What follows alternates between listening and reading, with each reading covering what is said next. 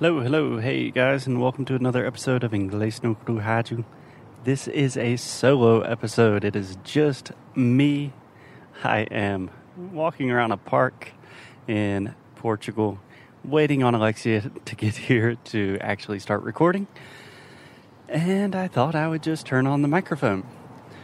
And I'm not sure what I'm going to talk about, but okay, I think I know I'm, what I'm going to talk about.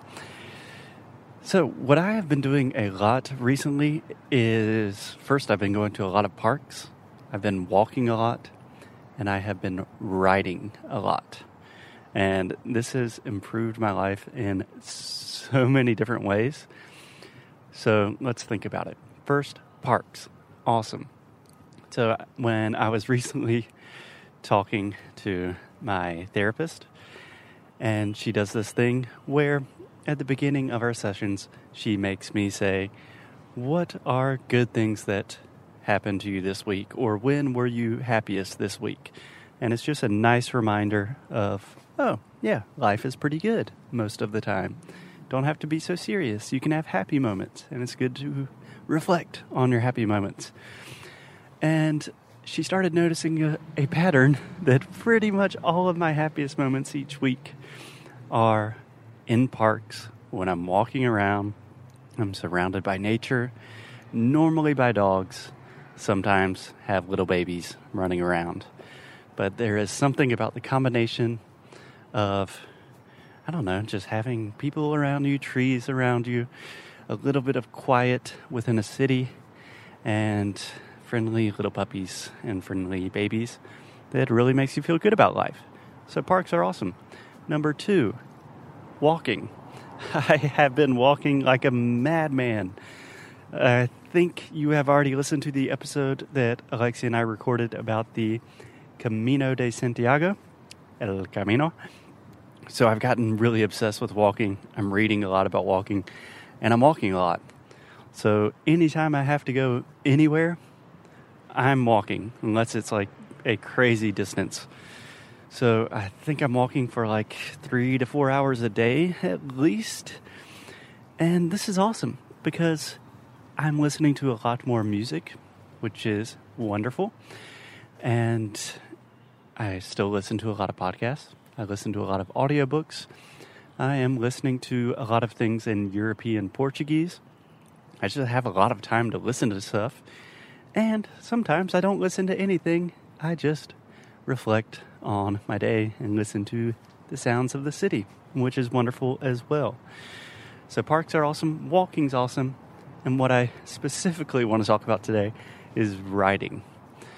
So, for the majority of my adult life, I have maintained some sort of journal, but I've never been very successful with it. And I don't know, I would just always buy like a nice journal and then I write some of my experiences and then I stop. And then six months later, I try to start again. And then I forget about the journal. And then a year later, I buy a new journal. Same process. But this time, it is really working. And it is totally a, an issue of framing and perspective. So, normally, when I think about journaling, I think about, like, oh, how am I feeling? What happened today? Is it a good day? It's like really heavy soul searching. But I've just reframed this as really intense note taking. So when I was in university and as a student, I always took really good notes. That's like the key to being a good learner is just writing everything down. The process of writing everything down helps you remember things organically. And it's just a really great way to synthesize information and retain knowledge more effectively. So I've been approaching journaling just as a really intense form of note taking. So a lot of my journals will simply be okay, 8:30 a.m. I went to the co-working space. 10:30 a.m. I drank coffee. Uh, after I was drinking the coffee, I was felt very energized. So then Alexia and I recorded four podcasts, and then I gave a lot of feedback for Sound School. Really just taking notes about my day. But within the context of note taking, I've also seen that it kind of naturally provokes me to start writing more and more deeply about important things in my life. And it also helps me really see patterns. So when I am reviewing my journal, like once a week, I will always see the same things. Like, okay, I had a bad day on Tuesday and I did not sleep well on Monday night. Hmm, sleep is very important. And you just consistently see patterns about what makes you happy, what makes you sad, what is productive for you, when do you waste the most time, when do you have energy, when do you not have energy. And I don't know, it's really become a habit for me, and I love it. So I think Alexia should arrive soon. But those are my three tips today. They really don't have too much to do with English, but walking, going to parks or green spaces, and writing.